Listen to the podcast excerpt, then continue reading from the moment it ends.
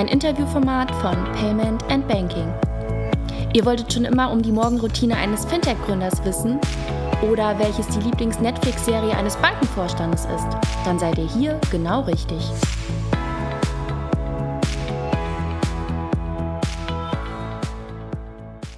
Herzlich willkommen zu einer neuen Ausgabe des Interviewformates von Payment and Banking Ask Me Anything.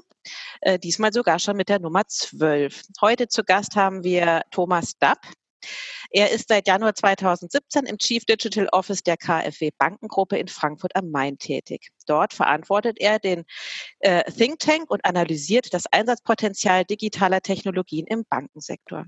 Davor war er von 2008 bis 2016 als Volkswirt und Speaker bei Deutsche Bank Research in Frankfurt am Main beschäftigt. Sein thematischer Fokus umfasst im weitesten Sinne die Bereiche Innovation, digitaler Strukturwandel sowie digitale Ökonomie.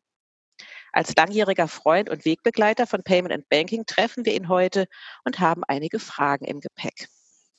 Tom, ich äh, begrüße dich sehr herzlich ähm, und äh, freue, dass du Zeit gefunden hast in äh, Tagen wie diesen. Hallo Christina, grüß dich. Ja, vielen Dank für die Einführung. Ich freue mich auch und ich bin krass neugierig, äh, was ihr für Fragen äh, im Petto habt. Ja, ja, sei gespannt. Es ist eine Menge eingegangen. Ich hatte es dir ja im Vorfeld, äh, im Vorgespräch schon Verrückt. kurz äh, gesagt. Äh, du warst ja sehr überrascht, aber in der ja, Tat, total. ich meine, man kennt dich in der Szene und äh, trifft dich ja auf vielen Konferenzen. Ähm, von daher ja, ist die hm. Neugierde an deiner Person groß. Ähm, ich muss dazu sagen, ähm, du bist jetzt der zweite ähm, Gast in meinem Interviewformat, den wir über Zoom treffen. Mhm. Ähm, genau, also von daher, ich hatte neulich ja schon die Premiere mit äh, Christoph. Ähm, jetzt natürlich, äh, da wir alle im Homeoffice arbeiten, über Zoom. Und ähm, für alle, die uns jetzt zuhören, wir sehen uns noch nicht mal. Also von daher, wir äh, machen das rein Audio in der Hoffnung, dass es gut funktioniert. Dass die Leitungen halten. Ja, das ist ein bisschen schade, aber äh, jetzt äh, versuchen wir halt ähm, Audio alles zu geben, damit wir das kompensieren, was wir Video nicht haben. Genau, aber wir, wir haben uns ja schon mal gesehen. Also wir haben uns schon gesehen. Genau. Ganz unbekannt sind wir uns nicht mehr. Ja. Genau. Tom, ich habe jetzt ja gerade äh, deine Station vorgelesen. Mhm. Ähm, stimmt es alles soweit oder äh, gibt es etwas, was ich Wesentliches vergessen habe in der Einführung? Nee, das stimmt eigentlich. Ähm, äh, das hat es ganz gut zusammengefasst. Äh, ich war tatsächlich acht Jahre ähm, bei der Deutschen Bank im Research. Ich bin dort gestartet in einem Trainee-Programm im äh, Mittelstandsgeschäft mhm. und und ich habe Volkswirtschaft studiert in Freiburg und ich habe eigentlich, mein Berufsbild war nie klar. Also ich habe eigentlich nie genau gewusst, was macht man eigentlich mit Volkswirtschaft. Und ich habe auch tatsächlich das ganze Studium gebraucht, bis ich so ein bisschen herausgefunden habe, was ich eigentlich sehr gerne mache. Und ursprünglich wollte ich ja eigentlich Forstwissenschaftler oder Archäologe werden. Und Spannend. Äh, das, mhm. das, war immer so ein bisschen mein, mein, mein Traum. Mhm. Äh, ich habe mich aber davon dann äh, eigentlich verabschiedet, weil ich äh, habe mit vielen Leuten gesprochen und dann hieß es, na ja, Förster kannst du auch nicht einfach so werden, da muss ja auch irgendwo in einem Forstamt auch ein Platz frei werden. Ähm, wenn du Archäologie studierst, ist es schwierig, nachher einen Job zu bekommen und du musst viele Dinge studieren, die du gar nicht wirklich brauchst und so wie Numismatik, also Münzkunde oder Altgriechisch und und mir hätte halt mehr so dieses Ausgraben ähm, gefallen. Vielleicht war das aber auch nur so ein, so ein, so ein Traum, weil ich mit Indiana Jones aufgewachsen bin. Mhm. Aber ich ich ähm, habe schon immer so ein bisschen ähm, den Fable für die Natur. Das mhm. liegt sicherlich auch daran, dass mein Vater mit mir früher immer als Kind sind wir eigentlich jede Woche immer jedes Wochenende in den Wald gegangen in den mhm. Wald gegangen das fand ich immer ganz toll. Und als ich so VWL studiert habe, ist mir halt eine Sache klar geworden. Äh, ich schreibe ganz gerne, also es hat mir sehr viel Spaß gemacht, Hausarbeiten zu schreiben, meine Masterarbeit, ähm, Dinge zusammenzufassen, ähm, sie so runterzubrechen, ähm, dass man sie vielleicht auch jemandem erklären kann, der nicht vom Fach ist. Und das hat mir unheimlich viel Freude bereitet. Und dann wollte ich eigentlich in so einen Think Tank gehen. Mhm. Und ähm, damals war bei der Deutschen Bank im Research nicht wirklich ein Platz frei. Äh, und dann habe ich gedacht, okay, dann in Anführungsstrichen schmuggel ich mich jetzt mal in ein Trainee-Programm ähm, und äh, versuche dann äh, vielleicht in, in, diesem, in diesem Programm dann ins Research reingekommen und das hat geklappt. Also das Trainee-Programm war dann zu Ende und dann ist da eine Stelle frei geworden, habe ich mich beworben Und dann war ich im Research und äh, habe dort viele, viele äh, Themen äh, für mich gefunden, die mich begeistern. Insbesondere der digitale Strukturwandel hat es mir angetan, so gepaart mhm. mit Innovation. Und was mir sehr viel Freude bereitet hat, waren einfach die Dinge, wenn sie durchaus komplex waren, sie versuchen so runterzubrechen, dass sie dann einfach auch jemand versteht, der nicht vom Fach ist. Hättest du doch Journalist ähm, werden können, das ist doch genau die Aufgabenbeschreibung. Ja, ja, guter Punkt. Ähm, bei den Journalisten äh, bin ich aber äh, ab und zu nicht immer so ähm, der Freund von der Polemik ähm, und von dem zugespitzten, polarisierenden. Mhm. Also ich habe schon ganz gern ein bisschen neutraler. Also ich habe auch versucht, meine Studien neutral ähm, äh, zu schreiben, einfach faktenbasiert, so gut wie es ging. Aber wer mich gut kannte oder wer mich gut kennt, der weiß, dass immer auch so ein bisschen Wertung drin war ähm, ich habe das auch nicht wirklich als, als, als Beruf gesehen, sondern ich mache einfach auch privat beschäftige mich sehr gerne mit diesen Themen. Mhm. Und ähm, alles, was ich so gelesen habe, äh, hat mir natürlich dann auch im beruflichen Umfeld geholfen, aber es war jetzt nicht so, dass ich das mhm. rein als Beruf definiert hätte, sondern mhm. es war einfach so, dass diese Themen mich einfach sehr begeistern, ich ja durchaus Leidenschaft entwickeln kann. Mhm. Aber du, du sagst, du hast irgendwie das ganze Studium übergebraucht. Das äh, klingt nach sehr viel Durchhaltevermögen. Ja, ja weißt du, aber das liegt, glaube ich, daran, ähm, also was ich an der VWL schätze, du kriegst halt so einen, Überblick über die Zusammenhänge. Wie funktioniert Wirtschaft? Ähm, was ist Geldpolitik? Was ist Wachstumspolitik? Ähm, wie kann man Konjunktur stimulieren?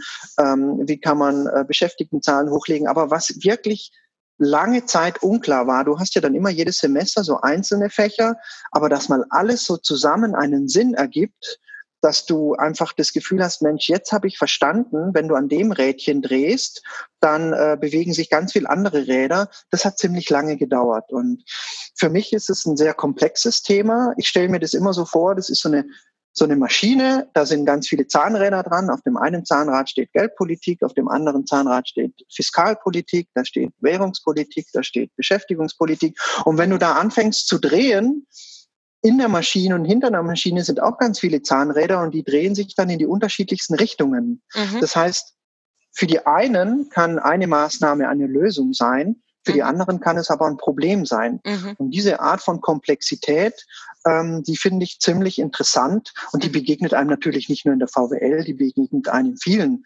äh, Fächern. Aber da habe ich immer gedacht, okay, du musst es einfach versuchen, so leicht wie möglich runterzubrechen. Und das mhm. war schon immer echt eine Challenge, fand ich. Mhm. Aber das sind ja dann für dich im Moment ja noch mal äh, interessantere Zeiten, oder? Das zu beobachten, welche, also wie viele verschiedene Faktoren da gerade zusammenspielen, wie welche Entscheidungen getroffen werden, was oftmals nicht nachzuvollziehen ist oder eben doch. Hm, wie erlebst du das im Moment?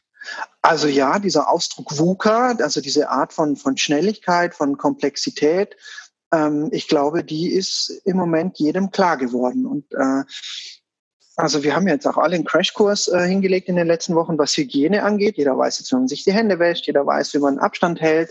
Aber was ich halt total interessant finde an dieser Pandemie, du musst dir mal vorstellen, aus verhaltenspsychologischer Sicht, die ganze Menschheit, also das klingt jetzt so theatralisch, aber die, die, die gesamte Menschheit, also alle siebeneinhalb ja. Milliarden Menschen ja. sind im Moment auf ein Thema sensibilisiert. Ja. Und aus verhaltenspsychologischen Gründen sind sie im Moment auch in so einem Modus, wo sie ihr Verhalten ändern. Mhm. Im Sinne von, okay, wie kann ich gesund bleiben? Wie wie komme ich an eine Maske ran? Wie äh, halte ich Distanz? Ähm, wie kriege ich das mit Arbeit, Familie unter einen Hut?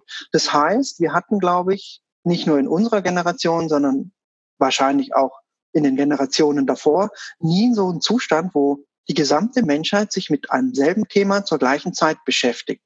Ja. Das könnte man ja eigentlich auch, ja, weiß ich nicht, vielleicht wäre ja jetzt eigentlich auch die Chance, das positiv zu nutzen. Mhm. Weißt du, so im Sinne von ähm, einem positiven Nudge, so ein Anstoß. Man könnte sich, man, man kann einfach Dinge in Frage stellen, die wir früher einfach für unbewusst akzeptiertes gehalten haben das oder stimmt. für ja. oder äh, wir haben es kaum in Frage gestellt und es sind ja viele Dinge, die nicht wirklich gut laufen mhm. und ich finde diese Krise ist schlimm und wir haben da viel, wir sehen da viel Leid und das das ich möchte da gar nicht irgendwie versuchen, da was Gutes raus zu interpretieren, aber dadurch, dass so viele Menschen zur gleichen Zeit mit demselben Thema sensibilisiert sind, ja. hätten wir jetzt schon die Möglichkeit, über gewisse Dinge nachzudenken. So sollen wir denn wirklich tatsächlich so weiter miteinander interagieren, wie wir das bisher gemacht haben? Ist denn die Jagd nach Effizienz und, und, mhm. und, und ständigem Wachstum und äh, ist es mhm. wirklich das Gelbe vom Ei? Mhm. Oder können wir nicht mal versuchen, Effizienz vielleicht ein bisschen durch Resilienz ähm, ähm, substituieren?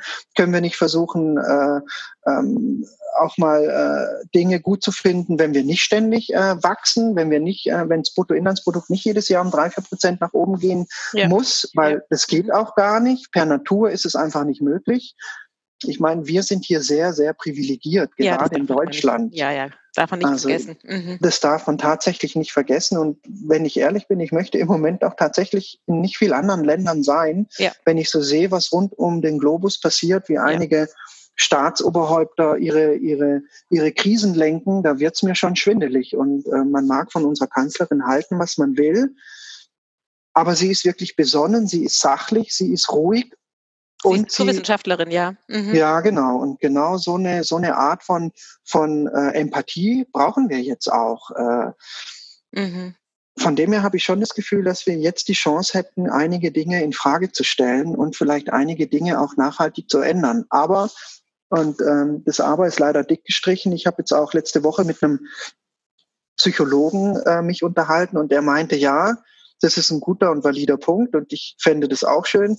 Aber er meint, dass äh, die Menschen, sobald die Normalität wieder da ist, also sobald der Shutdown wieder reduziert wird und wir wieder unserem normalen Leben nachgehen können, wir dann auch wieder in unsere alten traditionellen Muster verfallen und äh, das sei einfach so in der Natur des Menschen. Er agiert einfach nach Mustern. Mhm. Und das ist mhm. dann natürlich schade, aber mhm. es wäre so ein Wunsch, dass wir jetzt vielleicht so ein bisschen aufwachen und einige Dinge in Frage stellen, weil da gibt, da liegt echt viel im Unargen. Absolut, absolut. Aber leider, wie du halt sagst, weil der Mensch ist ja tendenziell auch eher bequem und ähm, man hatte sich ja vorher sehr eingemuckelt.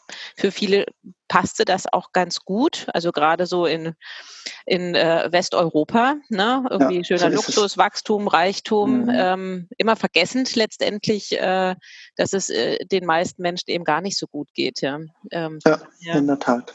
In der Tat. Also von daher, es, es sind wirklich spannende Zeiten, die äh, da gerade, äh, also auch was das, finde ich jetzt auch, was das gesellschaftlich macht für die unterschiedlichen Generationen, die ja alle auf ihre Art sich auch mit mit äh, diesem Thema auseinandersetzen müssen, ob das jetzt Eltern sind ne, mit ihren Kindern, ob das Senioren ja. sind, ob das äh, Singles sind. Also es sind so ganz viele Fragen, finde ich, in dieser in dieser Thematik drin über das reine Virus hinaus, ja. Ja, und du hast natürlich diese Komplexität, die ich vorher angesprochen ja, habe, ja. Äh, die mir in der VWL begegnet ist, mhm. die hast du jetzt auch gesellschaftlich. Also genau. ganz banales Beispiel, Öffnung von Kitas. Also ich habe zwei kleine Kinder, die sind beide noch in, im Kita-Alter. Für die einen könnte eine Kita-Öffnung ähm, helfen. Für die anderen ähm, ist es aber vielleicht nicht so notwendig, zuerst die Kitas zu öffnen, weil sie einfach sehr privilegiert im Homeoffice arbeiten können. Sie organisieren sich, aber es gibt halt auch zum Beispiel Kinder in äh, Haushalten aus ähm, vielleicht unterdurchschnittlichen Milieus. Mhm. Da ist zum Beispiel häusliche Gewalt ein mhm. Thema mhm. oder Verwahrlosung. Ähm, mhm. Solche Kinder sollten vielleicht schleunigst wieder in die Schulen gehen und in die ja. Kitas. Ja. Und ähm, ich gucke meine Kinder an und äh, ich sehe, wie die jetzt auch aufblühen, weil es ist natürlich jetzt jeden Tag immer ein Elternteil für sie da. Rund um mhm. die Uhr werden sie entertained. Ich glaube, für die ist es gerade so ein Traum. bisschen ein, ein kleines Paradies. Ja, ja, ja. Äh, mhm. Und wir waren auch schon so verzweifelt, meine Frau und ich. Wir hatten halt temporär auch immer zeitgleich Calls. Mhm. Und dann hat halt der Osterhase ein Trampolin gebracht und ich habe diesen Mickey Mouse Kanal äh, äh, bestellt, damit wir im Worst Case die Kinder dann halt auch äh, davor setzen können. Ja. Aber nochmal, das ist wirklich ein Luxusproblem. Wir sind so privilegiert, dass ich mir Gedanken machen muss, wie ich meine Kinder für eine halb, dreiviertel Stunde mal mhm. beschäftigen mhm. kann. Da mhm. gibt's wirklich Haushalte, mhm. puh, da möchte man, äh, da möchte man nicht so genau hinschauen am liebsten und denen geht's natürlich nicht so gut. Also wir jammern auch auf extrem hohem Niveau. Ja, ja, ja, unsere Lehrerin, ganz interessant, die äh, äh, ruft äh, ihre Schüler immer an. Äh, also weil meine, mein einer Junge, der ist auf einer Schule, da hast du eine sehr heterogene Klientel. Mhm. Also von mhm. Arzt bis wirklich, ähm, naja, also äh, äh, prekäre Verhältnisse und sie kennt ja. natürlich die Eltern auch äh, ihrer Schüler und äh, sie ruft eben viel häufiger bei den Kindern an, von denen sie eben weiß, dass es da also mhm. viel schneller explodieren könnte, ähm, ja, dass es klar. dort zu häuslicher Gewalt kommen kann. Ähm, ja als jetzt bei anderen Eltern, wo sie eben genau weiß, dass die Kinder, also ich meine, wir haben alle damit zu kämpfen, dass die Kinder irgendwie bespaßt werden müssen und dass denen auch irgendwie langweilig ist, aber mhm. wo sie eben weiß, dass die Kinder äh, einfach letztendlich gut aufgehoben sind und aufgefangen ja. werden in dieser Zeit, ja. ja. Man muss, glaube ich, immer ähm, bei allen äh, äh, Diskussionen, die man führt oder bei der Kritik, die man vielleicht auch äußert, man muss halt das große Ganze versuchen im, im, im Hinterkopf zu behalten. Ähm, das relativiert dann einfach immer vieles. Und ganz klar wird halt immer, nicht jede Lösung, die jetzt auch vorgeschlagen wird von der Bundesregierung, ist für jeden eine Lösung. Ja. Es gibt manche Leute, für die ist es ein Problem, mhm. für manche ist es eine Lösung und das macht eben genau diesen, diesen VUCA-Zustand äh, sehr, sehr deutlich und ähm, ich glaube, auch der Letzte hat jetzt verstanden.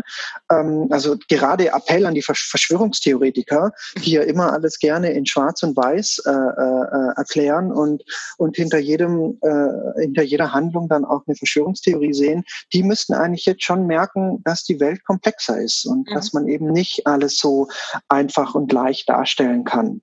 Mhm. Ja, ja, ja. Was hat sich denn für euch geändert? Also ich meine, wie, wie ähm, schafft ihr jetzt gerade diesen Spagat? Ich meine, du bist ja sonst auch immer in Frankfurt, ähm, mhm. ähm, aber jetzt auch im Homeoffice. Wie, wie, wie löst ihr das? Naja, also weißt du, die, für die wissensintensiven Jobs ist es natürlich ähm, auch hier sehr privilegiert. Ähm, Im Prinzip ist es egal, von wo ich arbeite. Also ich könnte mich auch in eine Unibibliothek setzen. Ähm, ähm, wir sind normalerweise in einem Großraumbüro. Wir sind zwölf Leute bei uns im Digital Office. Wir sind sehr heterogen, also wir haben sehr unterschiedliche Skills. Wir haben, wir haben ITler, wir haben Programmierer, wir haben Agile Coaches, ähm, ähm, wir haben klassische ähm, Projektmanager und ich bin so ein bisschen die, die, die Research-Seite. Ich kümmere mich auch sehr stark um so Bildungsinitiativen. Aber ich muss nicht zwingend vor Ort sein. Mhm. Und ich finde, was, was ganz schön jetzt auch ähm, sich herauskristallisiert ist, so manche Führungskraft in traditionellen Häusern mhm. merken jetzt halt auch, dass ähm, Anwesenheit nicht zwingend was mit Produktivität zu tun haben muss. Mhm. Ähm, und das finde ich auch äh, einen netten äh, äh Nebeneffekt äh, dieser, dieser Pandemie das heißt, ja, wir organisieren uns hier zu Hause. Äh, ich gehe immer wieder mal ähm, äh, zeitweise ins Büro, wenn es darum geht, vielleicht, dass man mal Dinge unterschreiben muss, weil wir hatten vorher kurz drüber gesprochen. Ich stelle jetzt jetzt halt fest, wo ich mehrere Tage am Stück im Homeoffice bin, meine Infrastruktur ist nicht so professionell wie im Büro. Mhm. Na klar, mhm. weil ich mich da auch jetzt nie den Fokus drauf gelegt habe. Also mhm. ähm, wir haben jetzt, wir unterhalten uns jetzt nur Audio, weil äh, ich zum Beispiel kein Mikro da habe und ähm, weil die Technologie dann einfach äh, nicht wirklich ähm, äh, gut funktioniert hat. Bedeutet also, wenn man das weiterhin so führen würde, dass man öfters auch im Homeoffice ist, mhm. stelle ich für mich fest oder habe ich gelernt, müsste ich meine Infrastruktur ein bisschen verbessern. Mhm. Mhm. Ja. Auf der, auf der anderen Seite höre ich dann halt, und ach so, was natürlich auch ein, ein riesen entscheidender Punkt ist, ähm, die Pendelei fällt weg. Also was ich im Moment wahnsinnig genieße, mhm. du stehst morgens auf, ähm, es ist nicht diese Hektik da, du frühstückst mit den Kindern, du und dann äh, gibst du dich einfach an deinen Computer und fängst an zu arbeiten. Und wenn mhm. du eine Pause machst, mhm. dann äh, lockst du dich halt aus und dann gehst du wieder raus und dann bist du im Garten und äh, kannst mit deiner Familie äh, äh zehn Minuten oder so verbringen, bisschen rum rumalbern, das ist schon toll. Diese Zeit, die man sonst ähm, mit Pendeln verbringt, also wenn ich mit Öffentlichen nach Frankfurt reinfahre, ich wohne eh günstig, aber ich brauche fast 50 Minuten einen Weg, das sind 100 Minuten am Tag, das, kannst du dir hochrechnen. Mhm. Genau, das kannst du hochrechnen auf einen Monat. Äh, und diese Zeit, die genieße ich jetzt. Ich kann Feierabend machen und bin unmittelbar wieder in meiner Freizeit und das ist toll. Das ist ja auch so ein bisschen dieses Thema New Work. Ne? Aber glaubst du denn ja. perspektivisch, sobald wieder alle ins Büro dürfen, dass ähm, auch die äh, konservativeren Arbeitgeber, die jetzt gerade äh, schon auch irgendwie merken, ach, es funktioniert ja doch auch, dass sie dann trotzdem tolerieren würden, wenn sie dann hören würden, ähm, ach, er kann morgens so schön mit seinen Kindern frühstücken und in der Pause gehe ich in den Garten. Also im Moment ist ja da die Toleranz sehr groß, weil es nicht anders mhm. funktioniert. Glaubst du, dass das sich mittelfristig durchsetzen wird, dieses Verständnis da auch von, von diesem, ähm, also wie soll ich sagen, ähm, Arbeiten auch mit mehr Freizeitlebensqualität zu kombinieren. Also das schließt ja das eine nicht aus, also das nee. schließt ja nicht gegeneinander aus, ähm, sondern dass man tatsächlich auch im Garten vielleicht besser arbeiten kann, ja, als in so einem anonymen Büro. Also ich glaube, man muss noch ein bisschen davon abhängen, wie die Teams vorher miteinander äh, interagiert haben. Also wir mhm. sind zum Beispiel ein sehr äh, agiles Team. Äh, ich will eigentlich das Wort gar nicht in den Mund nehmen, weil das wird ähm, äh, krass inflationär benutzt. Aber das ist tatsächlich so, wir sind in einem Großraumbüro und du profitierst natürlich schon davon, wenn äh, du kurze Wege hast und du mit den Leuten, ähm, äh, du auch hören kannst, wo dort der Schuh drückt. Vielleicht kannst du ja auch helfen. Vielleicht gibt es Themen, wo du unterstützen kannst. Sehr viel schneller aus dem Homeoffice heraus müsstest du die Leute halt anrufen oder du musst Videokonferenzen ähm, organisieren. Also für mich wird sich wahrscheinlich zukünftig ähm, einen Modus einstellen, wo ich eine Kombination aus Homeoffice und, und Office-Arbeit ähm, angehen möchte, weil ich glaube, diese Kombination macht's aus. Es gibt Arbeiten, da brauche ich Ruhe, da möchte ich nicht in einem Großraumbüro mit zwölf Leuten sitzen, sondern da muss ich mich einfach mal zwei, drei Stunden konzentrieren und auf eine Sache konzentrieren.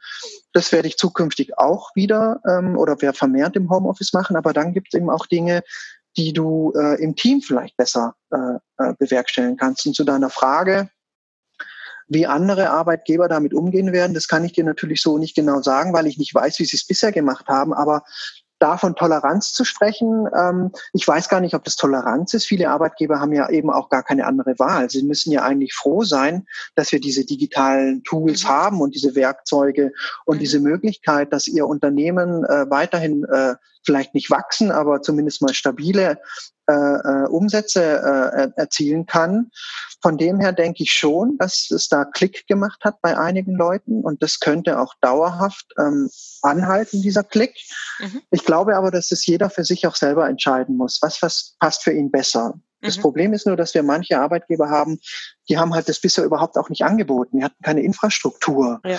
Also ich habe jetzt vor kurzem gehört, ähm, bei einer Behörde gibt es irgendwie äh, mehrere tausend äh, Mitarbeiter und sie hatten nur für einen Bruchteil der Mitarbeiter einen Remote-Zugang. Ähm, mhm. Da musst du dir halt überlegen, ähm, ist, hat das was mit Resilienz zu tun oder mit, mit Nachhaltigkeit?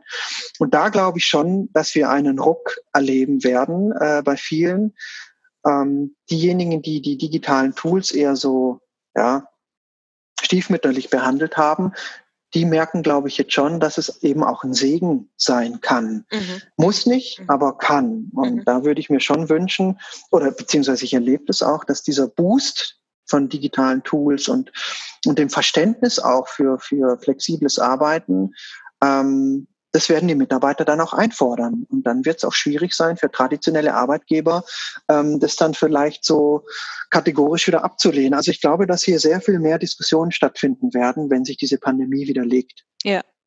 Das Interessante ist ja auch, das erlebe ich auch an meinen Kindern, also ich meine, ich bin ja viel im Homeoffice, ähm, aber dass sie jetzt ja auch die ganze Zeit da sind, ähm, hier natürlich auch am Schreibtisch sitzen, das sind ja auch Schulkinder, die jetzt ihre mhm. Hausaufgaben machen müssen, aber die das erste Mal sehen, was Mama eigentlich macht.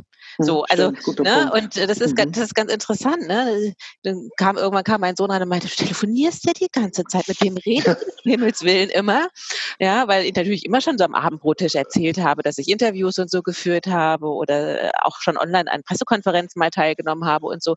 Aber dieses ähm, auch äh, erlebbar machen für den Nachwuchs, was man eigentlich tut, ähm, deine Kinder sind jetzt ein bisschen kleiner, fragen sie, mhm. was du tust und wie erklärst du ihnen deinen Job? Weil mhm. du sitzt ja im Runde vom Rechner, oder?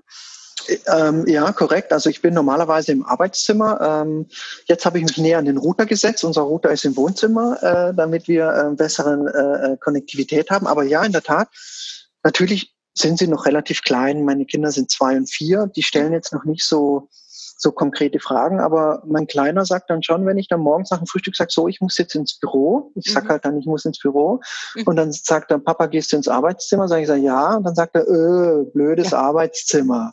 Ja. Also mhm. die merken natürlich schon, ähm, dass obwohl ich hier bin, dass ich einfach, weiß ich nicht, sieben bis neun Stunden am Tag einfach trotzdem nicht bei ihnen sein kann. Mhm.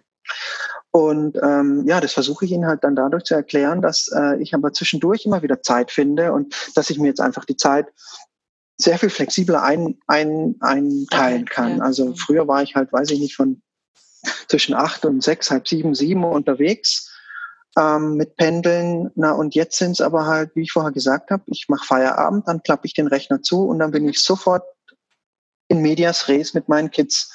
Das kannst du auch, ja, weil viele haben ja auch schon gesagt, ne, also ich nutze im Grunde diese, diese Zeit nach Hause im, in den öffentlichen Verkehrsmitteln oder im Auto, um einfach auch ähm, gedanklich abzuschalten. Mhm. Ja, da streiten sich, da streiten sich ja die Geister. Also die einen lieben das Pendeln, weil sie dort Quality Time für sich haben. Mhm. Ähm, ich brauche auch Quality Time für mich. Äh, ich versuche mir die aber anders zu holen. Es gibt aber Tage, da bin ich so froh, wenn ich heimkomme und die Kinder konfrontieren mich mit Lego oder einer Bildergeschichte, damit ich sofort abschalten kann, weil äh, es ist ja nicht immer jeder Tag gut und nicht immer äh, ist alles positiv gelaufen und man ist vielleicht gestresst oder man hat ein unangenehmes Gespräch oder man hat den Termin, der nicht produktiv war und da genieße ich das schon, weil wenn du dann nach Hause kommst oder wenn du dann deine Kinder und äh, in dem Alter bist du ja noch der Held als, als Elternteil. Das wird sich ja irgendwann ändern, aber ja, im Moment bist du, bist, du noch, bist du noch der Held und wenn du dann heimkommst, das genieße ich schon, weil ich kann sofort abschalten, tauche in eine andere Welt ein. Naja, und dann bauen wir halt einen Turm oder äh, keine Ahnung, malen Bilder und dann bin ich auch raus und mein Gemüt ist dann auch wieder ausgeglichen. Ja. Ähm, das ist schon schön. Gehst du mit deinen Kindern auch in den Wald, weil du sagst, dass dein Vater hat das dir, mit dir gemacht? Ähm, ja, äh, ich will das jetzt, also mit, mit Zweijährigen ist es schwierig, weil da kommst du nur 200 Meter weit, weil alle 10 Meter ist natürlich irgendwas Interessantes. Aber allein äh, die Erfahrung, äh, die sie da haben können, die ich hatte als Kind, ich, wir haben das jetzt vermehrt wieder angefangen. Ja, wir gehen jetzt an den Wochenenden immer, wir nehmen jetzt ein Fernglas mit mhm. und ähm, äh, irgendwie äh, so Spielzeug, ähm, Werkzeug für den Kleinen und dann mhm. äh, sind wir da im Wald und ja, ich finde das schon toll.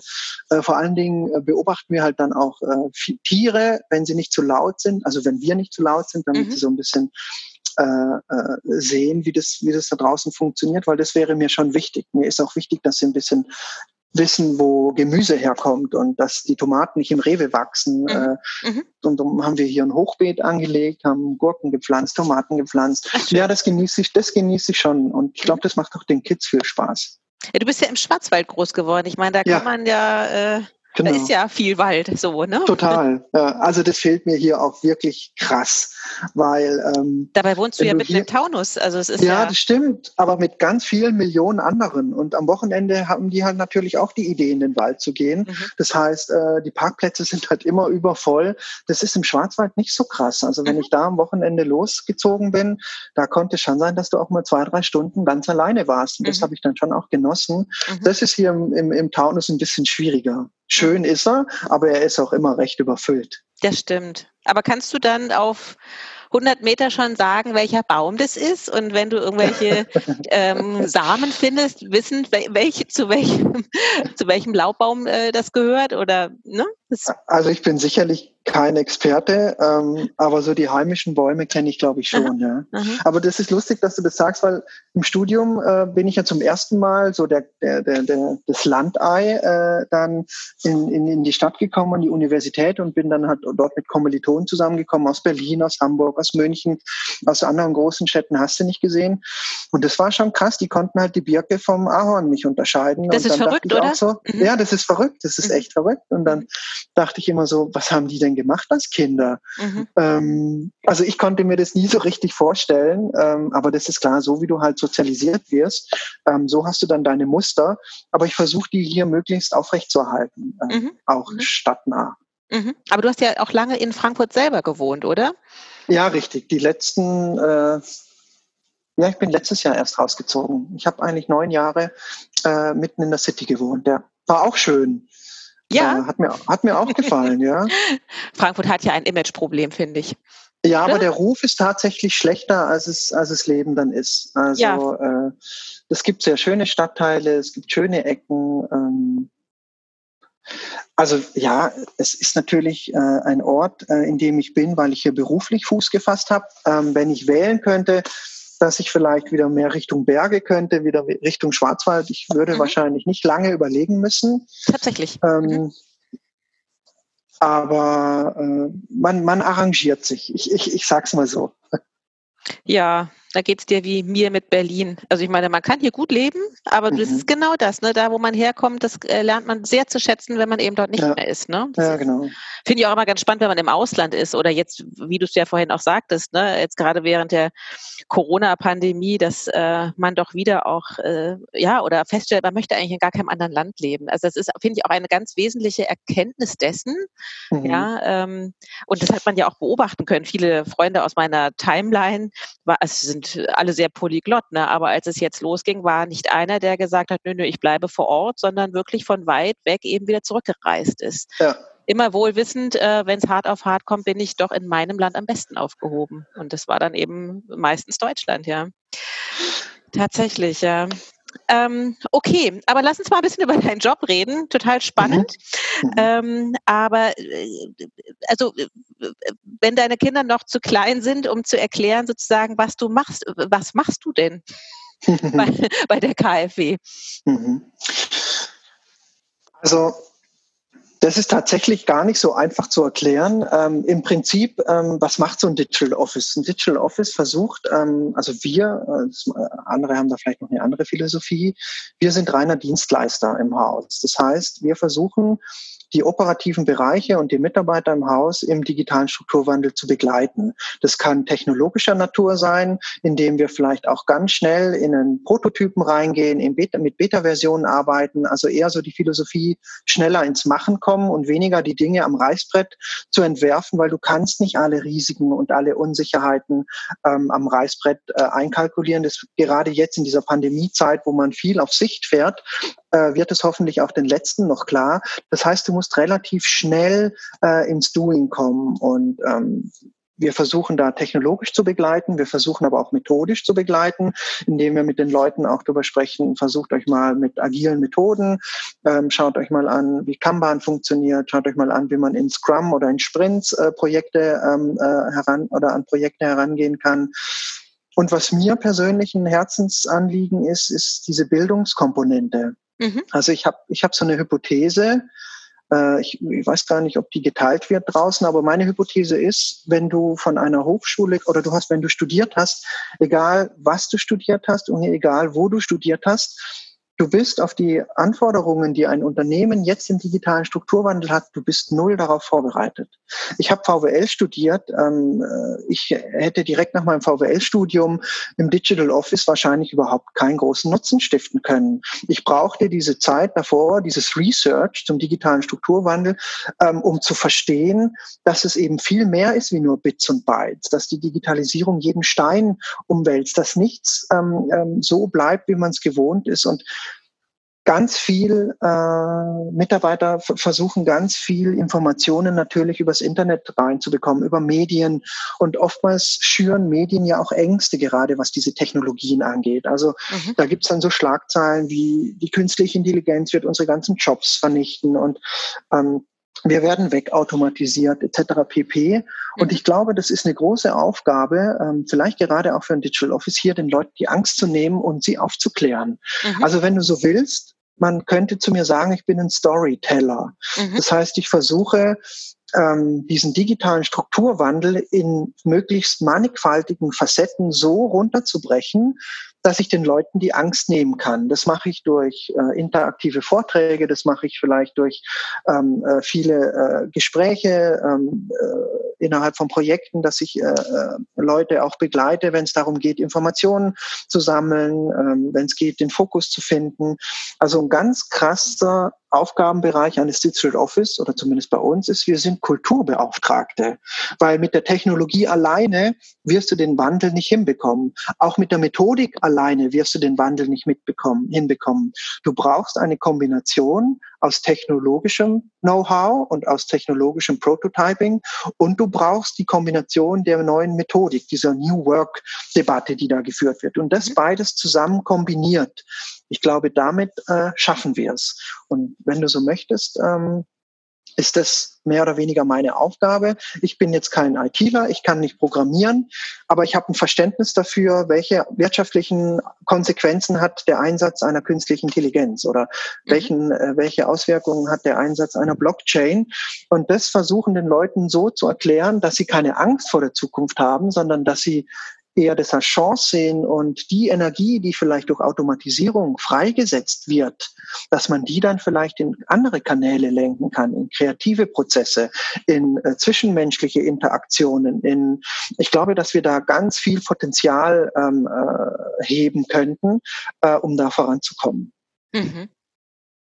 Und vielleicht, ja, ja, sorry, vielleicht ein, ein Punkt noch. Ähm, weil ich vorher gesagt habe, meine Hypothese ist, dass diese Leute, die vom Studium kommen, ähm, dass sie nicht vorbereitet sind ähm, auf das, was ein Arbeitgeber oder ein Unternehmer im Moment braucht. Da möchte ich vielleicht noch zwei, drei Sätze dazu sagen. Das ist wirklich ein Riesenproblem, weil der Bildungssektor bietet das im Moment nicht an. Also wenn wir unseren Bildungssektor im Moment anschauen, der wird sich in der nächsten Zeit gravierend ändern. Also die Art und Weise, wie wir uns ausbilden lassen, wie wir an Hochschulen gehen oder wie wir, ähm, äh, äh, weiß ich nicht, wir haben Berufsakademien, wir haben Fachhochschulen, wir haben Universitäten, aber es ist noch nicht interdisziplinär genug. Versuch dich mal zurückerinnern, als du Abitur gemacht hast.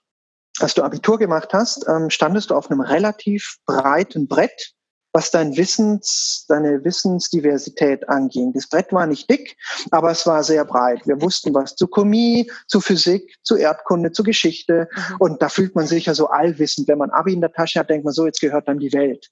Mhm. So, und mit jedem Jahr, dass du dann quasi in den Beruf steigst und auch für dich erkennst, was du möchtest, was du nicht möchtest, dann wird dieses Brett schmaler aber es wird dicker. Mhm.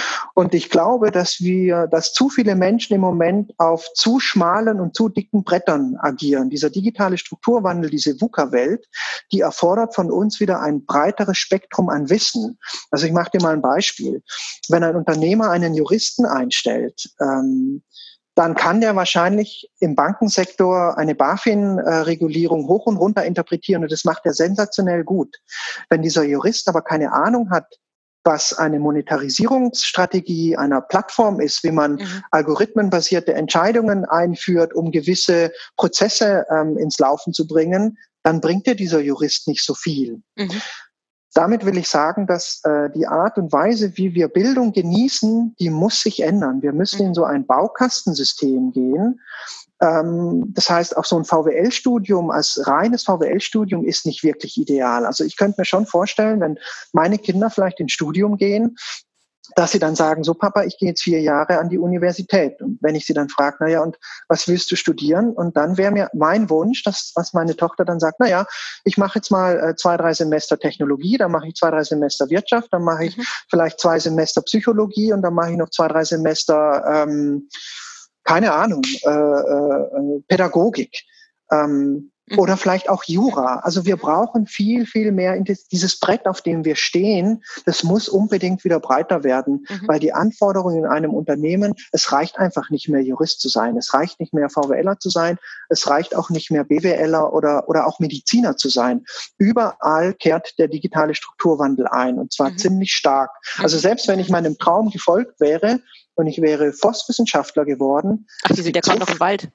Ja, es gibt so viel Cooles äh, auf Smart Farming und Smart mhm. Foresting und hast du nicht gesehen, mhm. mit Sensoren im Boden, die die Säure, ja. also das ist ja schon faszinierend. Ja. Aber um das Potenzial zu heben, das uns die Technologie hier schenkt, müssen wir auch bildungsseitig ähm, aufrüsten.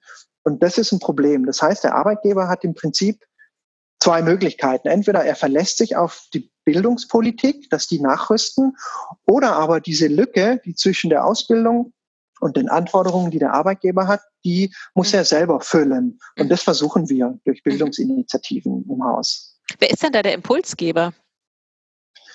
Äh, wie meinst du der Impulsgeber? Wer den Content erstellt? Naja, also wenn ihr, ihr seid ja Teil der KfW, also ich meine, kommen die dann auf euch zu und sagen, Mensch, äh, mach doch mal was zum Thema XY oder läuft das umgekehrt oder wie, wie setzt ihr eure Themen? Weil du sagtest, du bist Storyteller, also äh, wo, mhm. woher weißt du, welche Story du gerade erzählen willst? Das ist ein guter Punkt, vor allen Dingen, woher weiß ich, welche Themen vielleicht relevant sind? Das weiß ich vielleicht gar nicht immer so genau. Ähm, das kommt tatsächlich von beiden Seiten. Also wir ähm, überlegen uns natürlich, welche Technologien spielen für äh, Unternehmen oder für Banken im Speziellen im Moment eine Rolle. Da kommst du halt auf eine Handvoll Technologien. Das heißt, wir versuchen Knowledge oder, oder Wissen, ähm, Basiswissen, aber auch für Fortgeschrittene, fortgeschrittenes Wissen zu vermitteln. Also dann kann halt sein, dass ein operativer Bereich an uns herankehrt und sagt, hey, wir würden gerne mal unseren äh, Kreditprozess äh, optimieren, indem wir vielleicht Texterkennung einführen, indem wir vielleicht anfangen mit Machine Learning, mit künstlicher Intelligenz hier effizienter zu werden. Dann äh, vermitteln wir quasi ähm, unser Know-how. Wir bieten gemeinsame Workshops an, mhm. bis zu einem gewissen Grad. Und dann muss aber der operative Bereich dann auch eigenverantwortlich alleine weiterlaufen, weil mhm. wir sind natürlich nur zwölf Leute. Mhm. Und wenn wir die Projekte immer von A bis Z ähm, zu Ende begleiten, dann äh, können wir halt nur noch ein paar Projekte machen. Äh, wenn wir aber sagen, bis zu einem gewissen Grad begleiten wir euch und wir helfen euch, euch aufzuschlauen und wir stehen immer als Challenger dann auch zur Verfügung, dann kannst du natürlich viel mehr bewegen in so einem Haus. Ja, natürlich. Und das ist schon so unsere Philosophie. Bis zu einem gewissen Grad helfen wir, unterstützen wir und dann äh, müssen wir aber auch wieder loslassen, damit wir uns auch wieder auf neue Themen setzen können, mhm. ähm, weil sonst geht ja unser Wissen auch relativ schnell, also die Halbwertszeit unseres Wissens nimmt ja dann auch relativ schnell ab. Wir müssen schon auch schauen, dass wir immer äh, vorne am aktuellen Rand der äh, Forschung und Entwicklung ja. sind. Ja. Ich meine, die KfW musste ja in den letzten äh, Wochen sehr schnell ganz viele Entscheidungen treffen. Wie, mhm. wie sehr wart ihr in diesen Prozess involviert? Also bei uns war das tatsächlich so und ich fand das äh, wirklich sensationell, auch die Bereitschaft bei uns im Team. Ähm, wir haben unser Backlog, das wir normalerweise pflegen und äh, wo wir halt unsere äh, täglichen äh, Projekte verfahren. Wir haben das mehr oder weniger eingefroren in den ersten paar Wochen und wir haben uns aufgeteilt. Äh, dort, wo im Haus Not am Mann war, ähm, haben wir unterstützt. Das hatte vielleicht nicht mehr zwingend mit unserem äh, äh, Business im Digital Office zu tun, mhm. teilweise aber schon, weil eben auch gewisse Skills gebraucht wurden. Aber wir haben tatsächlich uns aufgeteilt und äh, haben dort unterstützt, wo die Leute gebraucht wurden. Mhm. Was ja eigentlich auch ein interessanter Aspekt ist, wenn man äh, diesen, Ein diesen Eintritt der Pandemie mal aus arbeitstechnischer, also Arbeitsmarkt-Sicht äh, betrachtet, gab es aus meiner Sicht eigentlich nur noch zwei Lager. Es gab das Lager, das in Arbeit erstickt ist, und es gab das Lager, das von heute auf null runtergefahren ja. ist. Ja. Schau dir die Gastronomiebereich an. Ja. Ähm, und das finde ich schon, das ist schon interessant, was das auch mit den Leuten anstellt. Also du wirst von heute auf morgen einfach nicht mehr gebraucht. Ähm, dein Geschäft wird geschlossen. Äh, was machst du? Neben der Angst, dass du dich anstecken könntest, hast du dann auch die Angst, dass du deine Existenz verlierst. Ja, ja. Und auf der anderen Seite hast du die Leute, ähm, die in Arbeit ersticken, die ja. einfach nicht mehr nachkommen. Ähm, und so in der Mitte gibt es eigentlich irgendwie nicht mehr so viel. Das war so meine Beobachten in den ersten Wochen. Das bewegt sich jetzt, glaube ich, wieder allmählich, aber ähm, die Lager ja. habe ich gesehen. Ja, ich fand es auch irgendwie ganz interessant, äh, dass ähm, diese ähm, Einschätzung, was systemrelevant ist und was nicht. Ich meine, das mhm. macht ja auch etwas mit Menschen, wenn sie sozusagen als nicht systemrelevant eingestuft werden. Man arbeitet so lange in seinem Job und macht den vielleicht auch gern, aber im Endeffekt hat er quasi gar keinen Wert. Also zumindest in dieser ersten Welle der Beurteilung, ja. ja. Dann festzustellen, wie ich mache hier eigentlich Banane so, ja. ja, es ist ein, also genau, eigentlich könnte es jetzt auch wieder äh, die, die Chance geben, aber ich meine, wir, wir, wir diskutieren hier schon wieder aus so einer privilegierten Luxussituation, dass wir beide mehr oder weniger Jobs haben und äh, ähm, aus dem Homeoffice arbeiten können. Aber im Prinzip bietet natürlich mhm. diese Pandemie jetzt auch die Zeit, zu, zu, sich zu überlegen, was will ich eigentlich machen, wenn es vorbei ist? Also offensichtlich ähm, ist das, was ich äh, ähm, äh, gemacht habe jeden Tag, ähm, überhaupt nicht nachgefragt gewesen in dieser Zeit. Hat es mir überhaupt Spaß gemacht oder nicht? Also es mhm. würde ja auch die Chance bieten, mhm. zu überlegen, äh, dass, dass, dass man dann Dinge tut, die einem auch Spaß machen. Ich möchte gar nicht wissen, wie viele Leute jeden Tag zur Arbeit gehen und es gar nicht gerne machen. Oh je. Ja, ähm, ich mhm. könnte mir vorstellen, dass diese, diese Anzahl an, an, an Menschen relativ hoch ist. Und, das glaube ich auch. Und, und auch hier könnte der digitale Strukturwandel Abhilfe schaffen, dadurch, dass wir zukünftig mehr automatisieren, dass wir zukünftig mehr Standards und Routinen ähm, quasi äh, digitalisieren können, bleibt vielleicht am Ende dann mehr Kapazität und mehr Energie für, für andere Bereiche, kreative Bereiche, ähm, mhm. interaktive, zwischenmenschliche Dinge. Da könnte man sich schon auch ähm, vorstellen, dass es da vielleicht auch nochmal zu einer Verlagerung auf dem Arbeitsmarkt kommt. Aber sowas geht natürlich nicht von heute auf morgen. Ähm, das, da werden noch einige, da wird noch viel Wasser den Main abfließen, glaube ich, bis das, mhm. mhm. bis das soweit ist. Aber du hast ja jetzt bislang immer bei Banken gearbeitet. Ähm, ist das ja, äh, gewollt? Ist das Zufall? Nee, null. null. Und weißt du, was da ganz witzig ist? Ähm, ich habe, als ich in der neunten Klasse war oder so, mussten wir so ein, so ein einwöchiges ähm, Praxis, so eine Praxiswoche machen, so ein Praktikum. Mhm. Und ich hatte einfach, wie alt war ich denn da? 13, 14? Ich hatte einfach, ich war noch so verspielt, ich hatte einfach keine Ahnung. Ich war halt lieber im Wald. Ich hatte wirklich keine Ahnung, was ich machen soll. Und ich bin dann zu irgendeiner so verschnarchten, Entschuldigung, zu so einer verschnarchten Volksbank gegangen für eine Woche. Im Schwarzwald. Im Schwarzwald und musste mich da einen Anzug, musste extra noch Anzug, einen Anzug kaufen, den ich dann eine Woche lang anhatte. Ach ja. Ich habe es gehasst und ich habe es wirklich und die Arbeit und dann damals musste man noch Überweisungen äh, per Hand eingeben und also das war die Hölle. Und am dritten Tag habe ich schon zu meiner Mutter gesagt, also um Gottes Willen, lass mich bitte wieder in die Schule gehen, das ist ja die Hölle.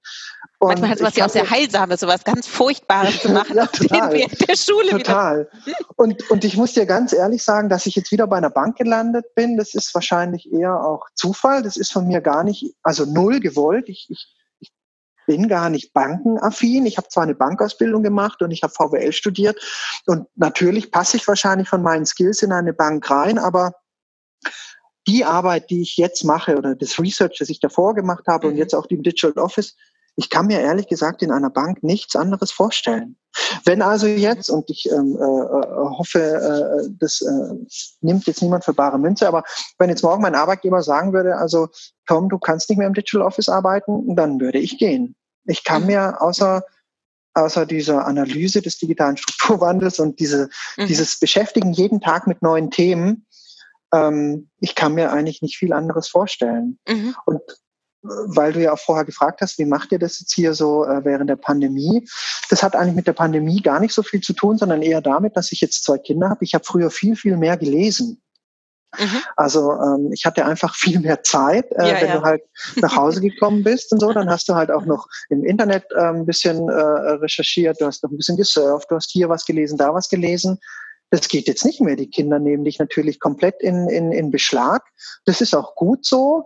Aber ich stelle natürlich schon fest, ähm, meine Wissenskurve ist, hat nicht mehr diesen Winkel, ja. den ich vorher hatte. Ja, ja, natürlich. Und ähm, das vermisse ich. Also ich vermisse tatsächlich äh, dass ich da wieder äh, sehr viel mehr lesen kann. Ich vermisse auch das Schreiben. Ich habe ja früher auch viel Studien geschrieben. Das ist mhm. jetzt nicht mehr so der Bestandteil mhm. äh, meines, meines Jobs. Ich mache diese Bildungsthemen unheimlich gerne. Ähm, mhm. ich, die Art von Storytelling, was ich früher schriftlich gemacht habe, mache ich jetzt halt mehr interaktiv und mündlich. Das ist alles fein, das mache ich gerne, aber das Schreiben fehlt mir schon auch. Also dieses Beschäftigen mhm. mit einem Thema, mhm. Ähm, und es gäbe so viele spannende Themen, ähm, wo man sich reinfuchsen könnte und wo man äh, ähm, äh, irgendwie kleine Studien schreiben könnte. Also das fehlt mir tatsächlich. Das glaube ich sofort. Willkommen in meiner Welt. Deswegen bin ich Journalistin geworden, weil ah. genau diese Auseinandersetzung natürlich mit so einer Vielfalt an Themen, mhm. ähm, ein, ein, ein ganz großes Gut ist, ne? Und in, ja. in so vieles äh, reinschnuppern zu können. Ich habe ja den Lokaljournalismus immer total gemocht, weil man so, so wirklich so ganz tolle Themen, äh, heute die Feuerwehr, morgen irgendwie der Kleintierzüchterverein und äh, sonst wie, ne? Also wirklich eine große ja, thematische Vielfalt, ne? So, also mhm. ne, zu diesem thematischen Vielfalt, dass man das auch sehr, sehr schätzen kann und diese permanente Auseinandersetzung mit mit Neuem, ja, und neuen Fragestellungen, die man immer wieder stellen darf. Ja. Also irgendwie Wissen stimuliert mhm. mich. Also ja, ich, ähm, ich, mhm. ich mache das einfach unheimlich gern. Ähm, und es vergeht auch kein Tag. Das ist ja auch so. Du bist ja auch so ein bisschen getrieben.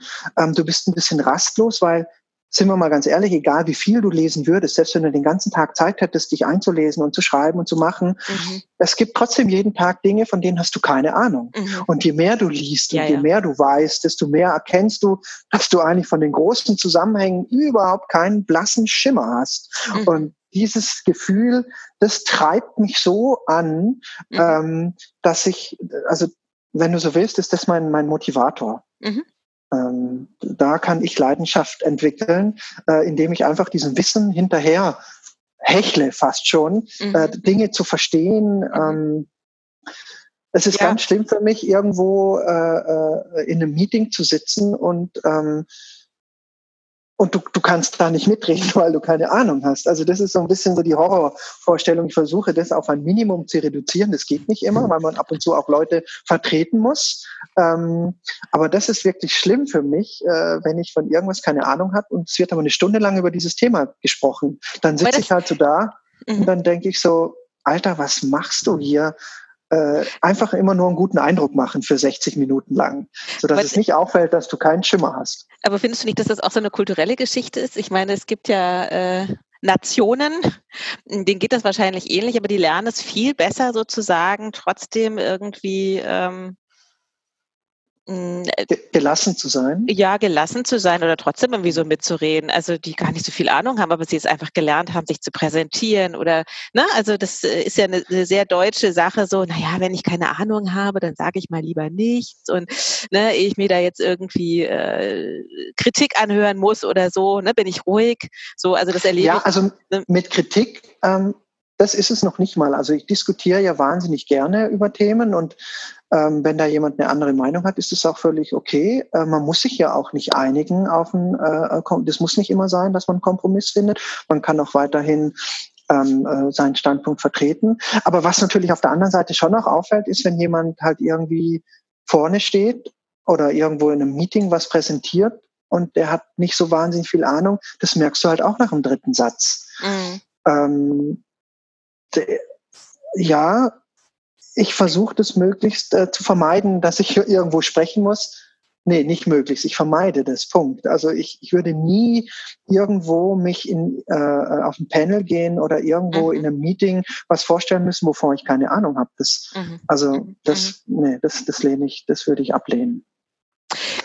Findest du denn, weil du vorhin nochmal, also weil du vorhin diese Bildungskomponente ja auch erwähntest oder weil dir das ja auch sehr wichtig ist, findest du denn, dass ähm, in Deutschland genug für die finanzielle Bildung getan wird? Und wessen Thema wäre es, wenn hm. nicht? Das ist, das ist wahrscheinlich die Gretchenfrage. Ähm, ich kann mir nicht vorstellen, dass es an den Investitionen liegt, weil Geld ist bei uns genug da. Ähm, ich stelle aber fest, äh, dass wir, also ich mache dir mal ein Beispiel, ich habe mich vor ein paar Jahren ähm, damit beschäftigt, was ähm, Azubis in der Banklehre lernen. Mhm. Und da habe ich mir, ich weiß nicht, jeder, der eine Banklehre gemacht hat, der kennt den Grill Paczynski. Das ist so die Bibel im Banking. Ähm, das ist so ein Buch, Einführung ins Kreditwesen, ich weiß gar nicht mehr genau, wie es heißt, wo einfach die ganzen Ausbildungsinhalte für einen Bank-Azubi, für einen Bankkaufmann und eine Bankkauffrau ähm, beinhaltet sind. Und ich war so schockiert, als ich vor ein paar Jahren in diese neueste Auflage dieses Buchs geschaut habe, und da kamen auf 350 Seiten die Worte Algorithmus nicht statt. Es gab keine Monetarisierungsstrategien, es gab keine Plattform. Mhm. Es, es gab aber noch dafür eine Indosamentenkette. Es wurde erklärt, wie ein Wechsel funktioniert. Und da war mir sofort klar, okay, mhm. ich weiß nicht warum, aber der Content, der Bildungskontent oder den Inhalt, den die Unternehmen jetzt brauchen, mhm. der wird einfach nicht bereitgestellt. Mhm. Und dann habe ich mich, habe ich versucht weiter zu recherchieren und habe mal tatsächlich geguckt, was bieten denn Universitäten, Hochschulen so an und habe mir da auch unterschiedliche Programme angeguckt. Und wenn du das mal verfolgst, ähm, fast in jedem Programm taucht das Wort Digitalisierung oder Transformation auf. Ja. Also allein an dem Wort digitale Transformation störe ich mich schon unheimlich. Ähm, jeder, jeder Kongress heißt ja irgendwie die digitale Transformation. Wie packen wir das? Wir das ist keine Transformation, weil eine Transformation beinhaltet, dass es einen Anfang und ein Ende gibt. Es transformiert dich von einem Status zu einem anderen Status. Aber wir sind in keiner Transformation, wir sind in einer Evolution.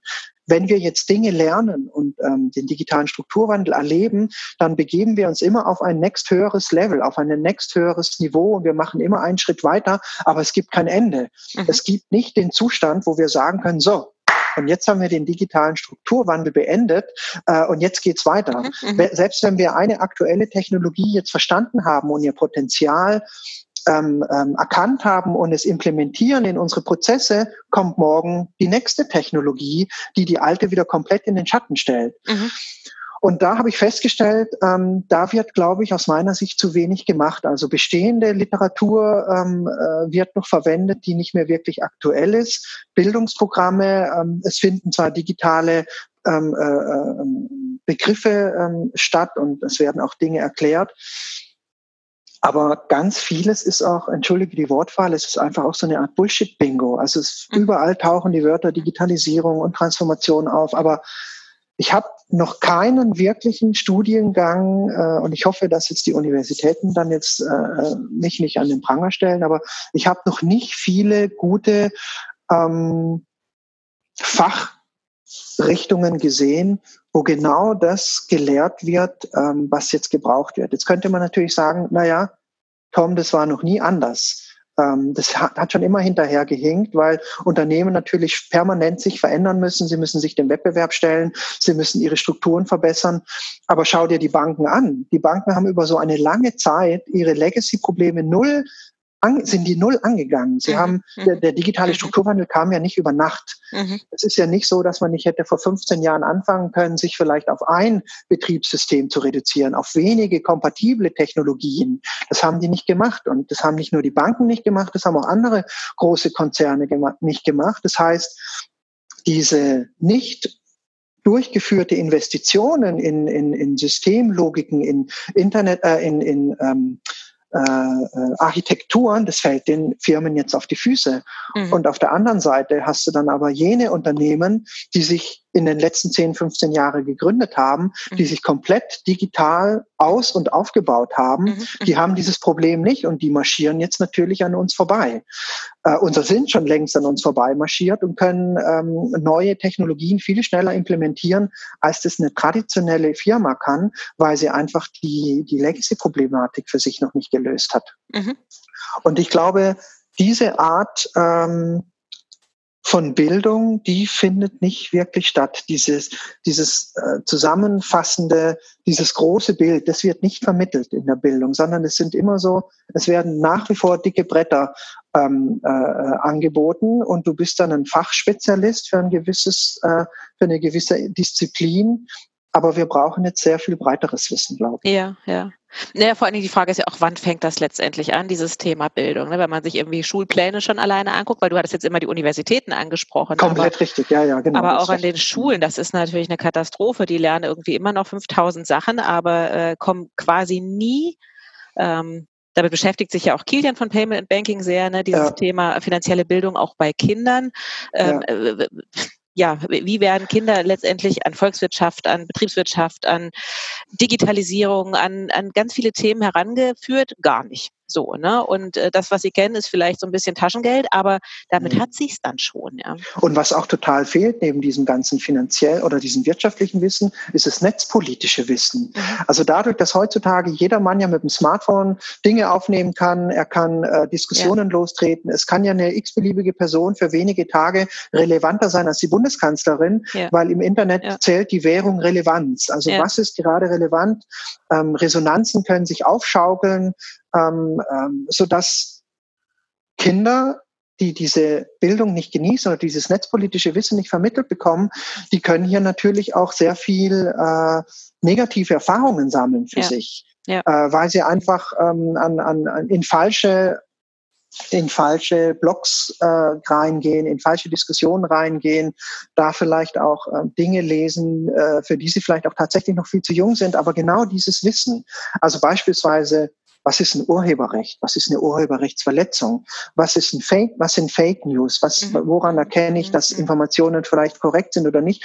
Dieses Wissen, das kannst du meines Erachtens auch einem Zehnjährigen vermitteln.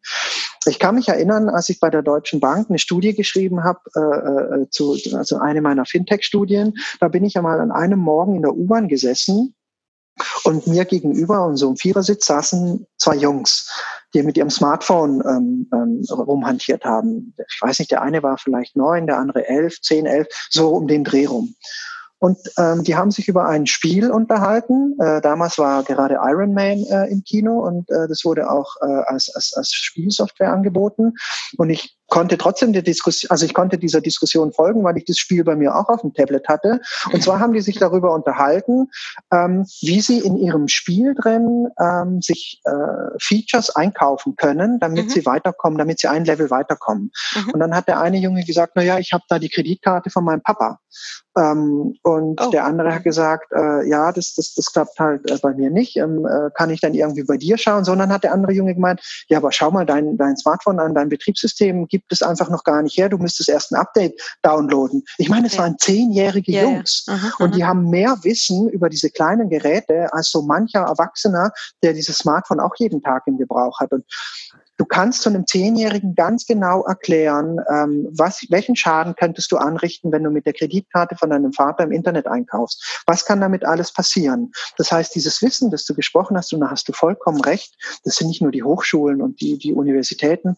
Wir müssen auch schon ähm, ja, in der frühkindlichen Bildung anfangen mhm. mit netzpolitischem Wissen, ähm, äh, weil das unglaublich wichtig ist, weil wir kommen an dem ja auch null vorbei. Es hat mhm. jede Branche, jeden Alltagsmoment äh, hat es quasi schon ähm, für sich eingenommen. Äh, es haben ja auch alle zehn, ab zehnjährige haben ja auch mittlerweile alle schon ein iPhone oder ein Smartphone. Und dieses Wissen fehlt. Da hast du vollkommen recht.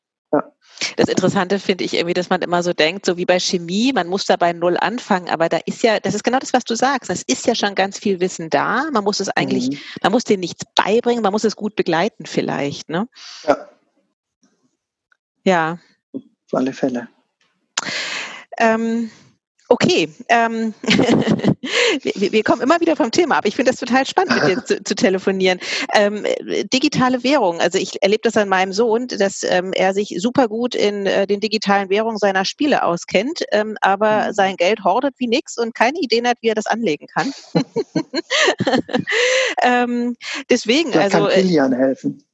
Ja, muss er unbedingt. Ähm, Gut, wir reden natürlich auch schon über Geld und, und Sparanlagen und was es da alles mhm. gibt, aber das ist für die ferner als irgendwelche, äh, ach, wie heißen die, V-Bucks irgendwie bei Fortnite auszugeben oder sowas. Und mhm. als ich mal meinte, wie viel ist denn so ein V-Buck eigentlich wert, meinte er, weiß ich nicht. So, aber er weiß, wie viel er dafür halt in diesem Spiel kaufen kann. Ja.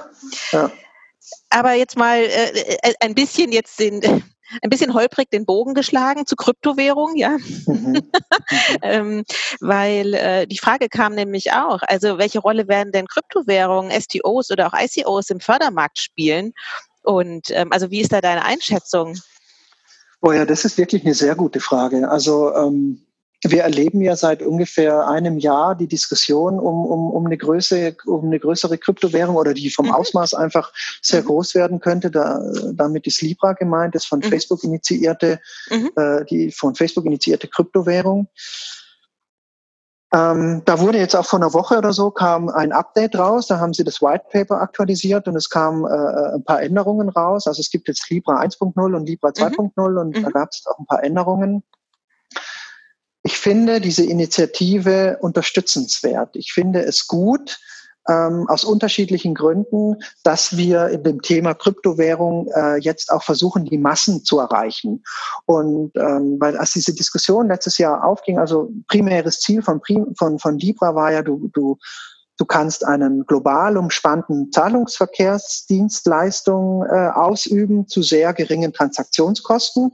Und sie versuchen damit diese finanzielle Inklusion, also insbesondere die Menschen in Schwellen- und in Transformationsländer mhm. in den Finanzwirtschaftskreislauf äh, mhm. zu integrieren, dadurch, mhm. dass sie ganz unkompliziert über ihre Smartphones ähm, quasi am Handel oder am Wirtschaftsgeschehen teilnehmen können. Und was mich unheimlich gestört hat an dieser Diskussion, äh, es wurde gleich von Anfang an zu Tode diskutiert und zwar von den westlichen Finanzautoritäten. Mhm. Also westliche Regulierungsbehörden haben ihre Experten, das war ja wieder ganz gut, sie haben ihre Experten dran gesetzt, die sich mit dem Thema beschäftigen mussten, damit man da Gegenpositionen äh, schreiben konnten. Also von allein, von, allein von dem her hat das Libra oder Facebook ganz clever gemacht. Das ist so eine Art Research as a Service. Du wirfst eine Nebelkerze raus, sagst, was du vorhast und dann schweigst du und dann kommen die ganzen Leute, die sich jetzt äh, äh, betroffen fühlen oder die Finanzautoritäten und müssen dann quasi dazu Stellung nehmen und das haben sie auch gemacht. Also das tat der ähm, der Entwicklung, was das Verständnis und die Sensibilisierung für dieses Thema anbelangt, das tat dem Thema sehr gut. Mich hat aber gestört, dass die Diskussion sehr einseitig war. Und zwar hat man immer nur gesagt, na ja, das ist ja von Facebook, Facebook vertrauen wir nicht, wie kommen die dazu, eine globale Währung äh, ähm, anzubieten, da machen wir auf keinen Fall mit. Und da wurde halt dadurch, dass es auch ähm, so schnell und so emotional diskutiert wurde, wurde kaum differenziert. Und es wurde kaum ähm, äh, mal wirklich in die Tiefe reingeblickt, was, was würde das eigentlich bedeuten, wenn wir so eine global umspannende Währung hätten, die sogar auch programmierbar ist. Also programmierbar im Sinne von, wir können einen Smart Contract drauflegen ähm, und wir können dann quasi Transaktionen vollautomatisiert lostreten. Dieses diese Nachricht äh, müsste eigentlich alle Player, die im Internet der Dinge Bereich tätig sind, voll hellwach aufschütteln und sagen, hey, das ist genau das, was wir brauchen, weil das Potenzial von Internet der Dinge, das mhm. können wir nur heben, wenn wir auch ähm, Finanztransaktionen automatisiert lostreten können. Also mach dir mal ein Beispiel. Angenommen, wir sitzen zusammen in der Zukunft in einem autonom fahrenden Fahrzeug und wir fahren, lassen uns von Berlin nach Frankfurt fahren. Und dann ähm, sprechen wir so, sitzen hinten drin, unterhalten uns, wie wir das jetzt machen. Und wir wissen aber jetzt schon, äh, in welches Hotel wir fahren. Äh, wir wissen wahrscheinlich auch schon, äh, wo wir parken möchten. Ähm, und dann fahren wir mit unserem Auto in diese Parkgarage rein oder haben sogar schon äh, einen Parkslot reserviert. Und während du mit dem Auto dann durch diese Lichtschranke fährst unten, erkennt das Auto das Nummernzeichen, dann weiß das Auto oder quasi das System. Dieses Nummernkennzeichen ist auf Tom Dup ähm, äh, definiert.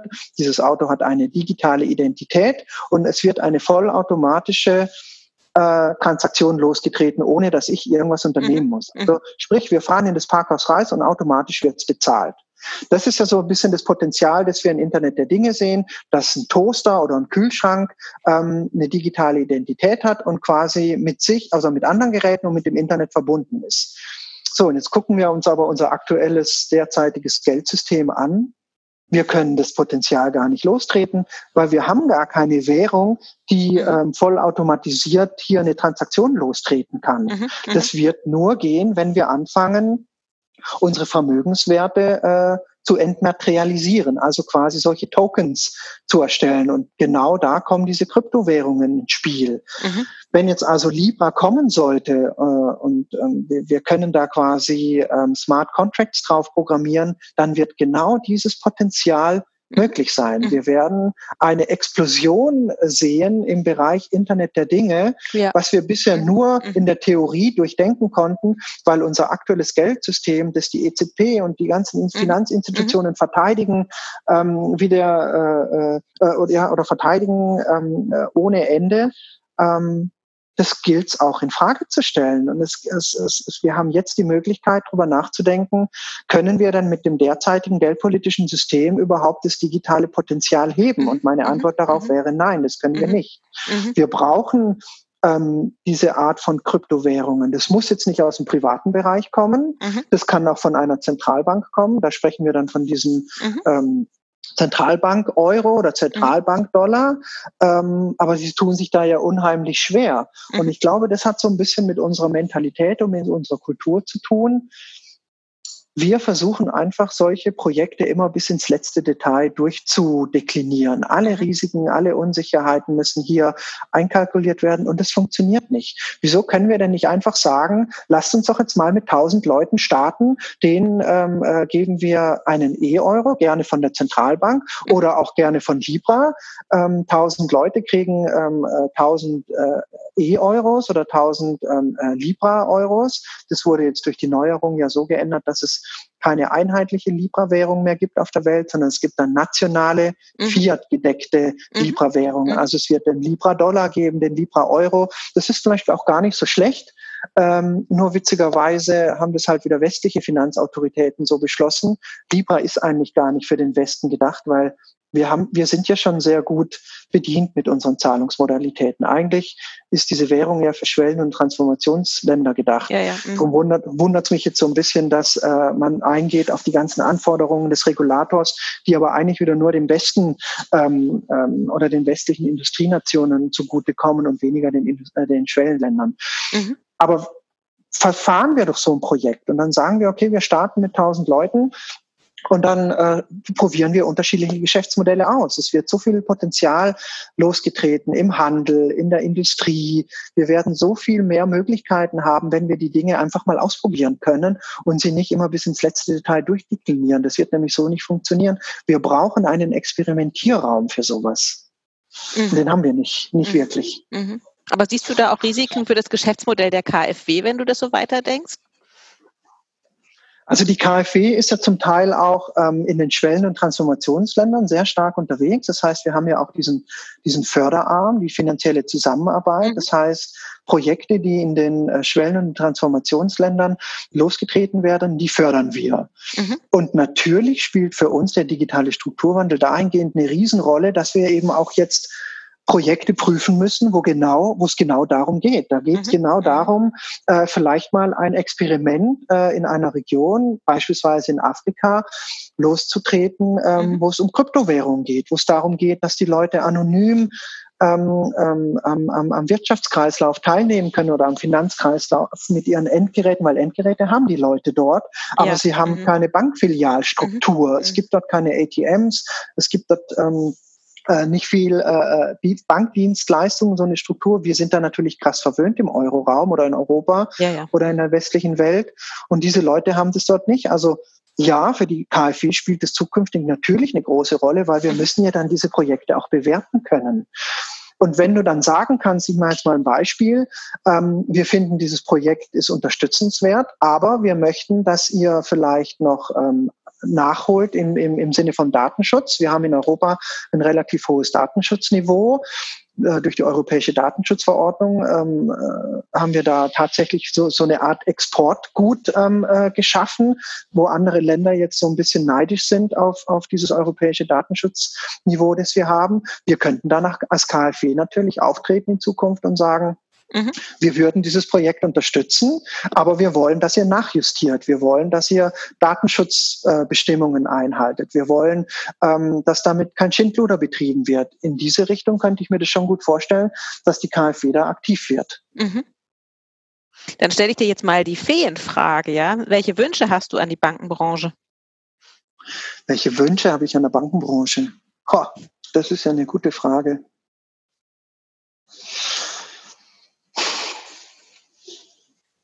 Also was mir aufgefallen ist ähm, in den letzten Jahren ist, äh, wenn ich auf solchen Kongressen war und so, Banken unterhalten sich sehr viel immer nur mit sich und mit ihresgleichen. Mhm. Ähm, und dann am Ende stellen sie dann irgendwie fest, äh, wenn sie dann zusammengekommen sind, ach, es ist alles nicht so schlimm, die anderen kochen auch nur mit Wasser, wir kriegen das schon hin. Ja. Mhm. Mm, ich würde mir wünschen, äh, dass Banken, aber das ist nicht nur auf Banken reduziert, das gilt eigentlich generell für traditionelle Unternehmen aller Branchen, mhm. weil ich glaube, da ticken das Traditionelle in den Unternehmen, da ticken viele Unternehmen gleich. Ich würde mir wünschen, dass man mehr branchenübergreifend nachdenkt, dass man sein Geschäftsmodell sehr viel mehr challenge, challengen lässt ähm, durch Experten auch aus anderen Branchen. Also dass man sich durchaus mhm. sehr viel mehr öffnet, dass man ähm, branchenübergreifend, also sehr viel äh, horizontaler miteinander zusammenarbeitet äh, und weniger in der Vertikalen nur innerhalb einer Branche.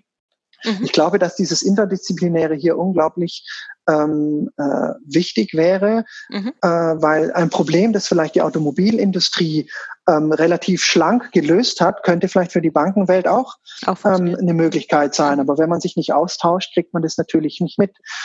Und mhm. ich weiß, dass da auch viel Austausch stattfindet, ähm, äh, wahrscheinlich auf, auf, auf, auf unterschiedlichen Ebenen. Aber es könnte noch viel mehr ähm, äh, stattfinden, dass die Leute nicht nur so in ihrem eigenen Silo nachdenken, sondern dass sie sich da viel mehr öffnen äh, und auch offener sind für neue Technologien und Experimentierräume schaffen. Banken also, haben ja lange Zeit kein, keine, keine Experimentierräume in dem Sinn gehabt. Ähm, alle anderen Unternehmen hatten immer F&E-Abteilungen. Wieso hatten Banken das lange Zeit nicht? Sie haben jetzt in den letzten Jahren angefangen, solche Digilabs und wie wir Digital Offices zu gründen. Mhm das ist schon, das kann schon so ein Unternehmen auch von, in, von innen heraus befruchten, weil da natürlich Leute mit dem richtigen Mindset auch äh, sitzen und, und, und auch äh, ähm, ähm, ähm, äh, high involved sind, was, was, was, was diese Themen angeht und da versuchen dann auch Türen zu öffnen. Ähm, ich stelle schon fest, dass Banken sich da noch schwer tun in dem Bereich. Mhm. Wir müssen mal langsam zum Schluss kommen. Wir telefonieren ja schon eine ganze Weile. Ähm, äh, an mich wurde noch die Frage herangetragen, ähm, ob du Bad Banks gesehen hast und, mhm. ähm, und ob das was mit deinem Job zu tun hat und ähm, äh, wie sehr du dich darin wiedererkennen kannst. Nee, habe ich leider nicht. Und äh, ich habe es auf meiner To-Do-Liste. Ähm, ich habe dir ja äh, vorher erzählt, dass ich mir den Mickey Mouse-Kanal für meine Kinder ähm, äh, besorgt habe jetzt äh, während oh ja. der Pandemie. Mhm. Und äh, ich, ich habe da jetzt eher Mandalorian angefangen zu schauen. Äh, das aber, muss ja ganz toll sein, oder? Ja, ich finde es auch spitze. Ähm, mhm. ähm, aber äh, Bad Banks ist auch noch auf meiner Liste und ich möchte mir das auf alle Fälle noch anschauen. Ja, hast du es gesehen? Nee, auch nicht. Oh, ich muss, das muss ich gestehen. Also die Frage kommt ja nicht von mir. Ne? Also ich habe es auch nicht gesehen. So, ich habe immer, okay. mir geht's wie dir. Ähm, äh, zu Beginn der Pandemie dachte ich, ach na, vielleicht habe ich ein bisschen mehr Zeit. Dann habe ich mir so eine To-Do-Liste gemacht und da stand das auch drauf. Also ich habe noch nicht mal Punkt eins abgehakt, ja. Also weil äh, tatsächlich äh, man äh, doch in der Zeit auch im Homeoffice einfach äh, es wird einem doch nicht langweilig, ne, wenn man äh, noch äh, Kinder ja. zu Hause hat, ja. Das stimmt. Okay. Ähm, abschließend noch eine Frage. Ähm, jetzt bist du ja als männlicher Vertreter der KfW mein Gesprächspartner gewesen. Wie mhm. ähm, divers ist denn die KfW eigentlich? Ich finde die KfW außerordentlich divers. Wir haben auch viele, viele Frauen in Führungskräften. Wir haben auch zwei äh, äh weibliche Vorstände. Sagt man Vorstände? Weibliche Vorstände? Wie sagt man denn da? Äh, weiß ich gar nicht. Vorständinnen? Vorständinnen? Also hm. sei, sei es so, äh, wir haben wir sind sehr divers. Ähm, auch bei mhm. uns im Team äh, ja, okay. ähm, ähm, haben, wir, haben wir viele weibliche Mitarbeiterinnen und das ist bei der KfW aus meiner Sicht überhaupt kein Thema. Mhm. Aber ist das ähm, gesetzt bei euch, auch jetzt bei euch da im, ähm, im äh, Chief Digital Office, dass ihr 50-50 oder wie, wie, wie rekrutiert ihr? Also das mag jetzt vielleicht anmaßend klingen, aber ich glaube, diese Gedanken, also diese, diese Gespräche führen wir gar nicht, weil es ist einfach selbstverständlich, dass wir da nicht, dass wir da nicht unterscheiden. Wir haben auch äh, weibliche ITler bei uns. Mhm. Also mhm. Ähm, ich weiß, das klingt jetzt so ein bisschen, ach ja, äh, der Tom vom Digital Office, aber das ist tatsächlich kein Thema bei uns. Also äh, mhm. wir thematisieren das auch nicht. Es ist für uns selbstverständlich, ähm, dass wir Männer und Frauen in gleicher Position äh, auch gleich behandeln. Mhm. Okay. Gut. Also ich hatte dir ja meine ganzen Fragen gezeigt am Anfang. Ja. Also, nein, du hast sie ja nicht gesehen. Ich habe dir nur meine Blätter hochgehalten, die ich hier ausgedruckt hatte. Und dann warst du ja sehr überrascht. Aber ja, wie stimmt. du siehst, ähm, es mhm. waren interessante Themen dabei. In der Tat, ich. ja, man hätte noch länger diskutieren können. Total, total. Also wir müssen das dann auf einer Konferenz fortsetzen und Sehr gerne. Äh, dann, äh, sobald wir uns dann hoffentlich auch bald wieder mal alle sehen können. Mhm. Ähm, ist ja auch eine Umgewöhnung, dieses digitale Konferenzen äh, durchführen, zu sehen, wie funktioniert, ne, auch Gespräch auf Distanz, ne? Und ähm, selbst wenn man sich wieder sehen kann, ja, das ist, es wird immer noch eine ganze Weile auch so bleiben. Ja, wie, wie viel Abstand braucht man, um eine mhm. Diskussion führen zu können? Oder bis, bis zu welcher Größe, mhm. finde ich, geht das? Wird äh, total wird sehr viel ausprobiert werden müssen. Aber ich freue mich jetzt auch tatsächlich ähm, auf äh, die BEX wird ja jetzt äh, virtuell äh, mhm. angeboten im Juni. Mhm. mhm. Ähm, da sind wir ja auch äh, aktiv mit dabei. Mhm. Ich freue mich jetzt richtig drauf, weil das ist auch für mich dann äh, neu, wie man sowas dann komplett durchdigitalisieren kann. Ich wäre jetzt zum Beispiel gerne im April auf die Republika gegangen, ja. im Mai in Berlin. Die hat man ja jetzt auf erstmal August verschoben, aber ich glaube, auch die wird nicht stattfinden im August. Ähm, und die wäre ja wahrscheinlich auch prädestiniert dafür, dass man äh, hier hier ähm, diese digitalen Tools nutzt. Nur völlig zu Recht hast du das festgestellt. Die Frage ist, mit wie vielen Leuten kannst du das reibungsfrei machen? Und mhm. äh, ist es dann tatsächlich so, dass wenn die Leute, jeder für sich ähm, irgendwie in seinem Homeoffice oder in seinem Office drin sitzt oder in seinem, in seinem Zimmer, ist es das gleiche Erlebnis? Äh, wahrscheinlich nicht, weil bei so einem äh, bei so einem Event lebt man natürlich auch von dem von von der Vielfalt, von den Präsenzmeetings, von dem ähm, ja sich durchaus auch mal in den Arm zu nehmen oder mal ähm, äh, die Hand zu geben, wenn ja. man sich ein Jahr lang nicht gesehen hat. Mhm. Also es ist spannend. Ich bin auch sehr neugierig, äh, wie sich wie das auf mich wirken wird ähm, mhm. beim nächsten Mal. Aber wir arbeiten unter Hochdruck daran, dass es äh, trotzdem eine ganz tolle Veranstaltung wird und sind sehr gespannt. Ähm, das glaube ich. Ja. Freue mich drauf drauf. Ich mich auch. Jetzt danke ich dir erstmal für die gute Stunde, die du uns zur Verfügung gestanden hast. Sehr, sehr gerne. Und äh, dann auf bald. Ich wünsche dir so noch einen, genau, einen ganz schönen Tag. Bei euch ist ja auch wahrscheinlich total sonnig, ne? Ja, es ist super warm. Wahnsinn. Ähm, mhm. Es ist tolles Wetter, Gott sei Dank. Wie werde ich dann nie gestartet im November? Schrecklich. Mhm, furchtbar, genau. Ja. Christina, vielen Dank. Ja, ich Bleib danke gesund. dir. Wir hören dann wieder. Tschüss. Tschüss. Ciao.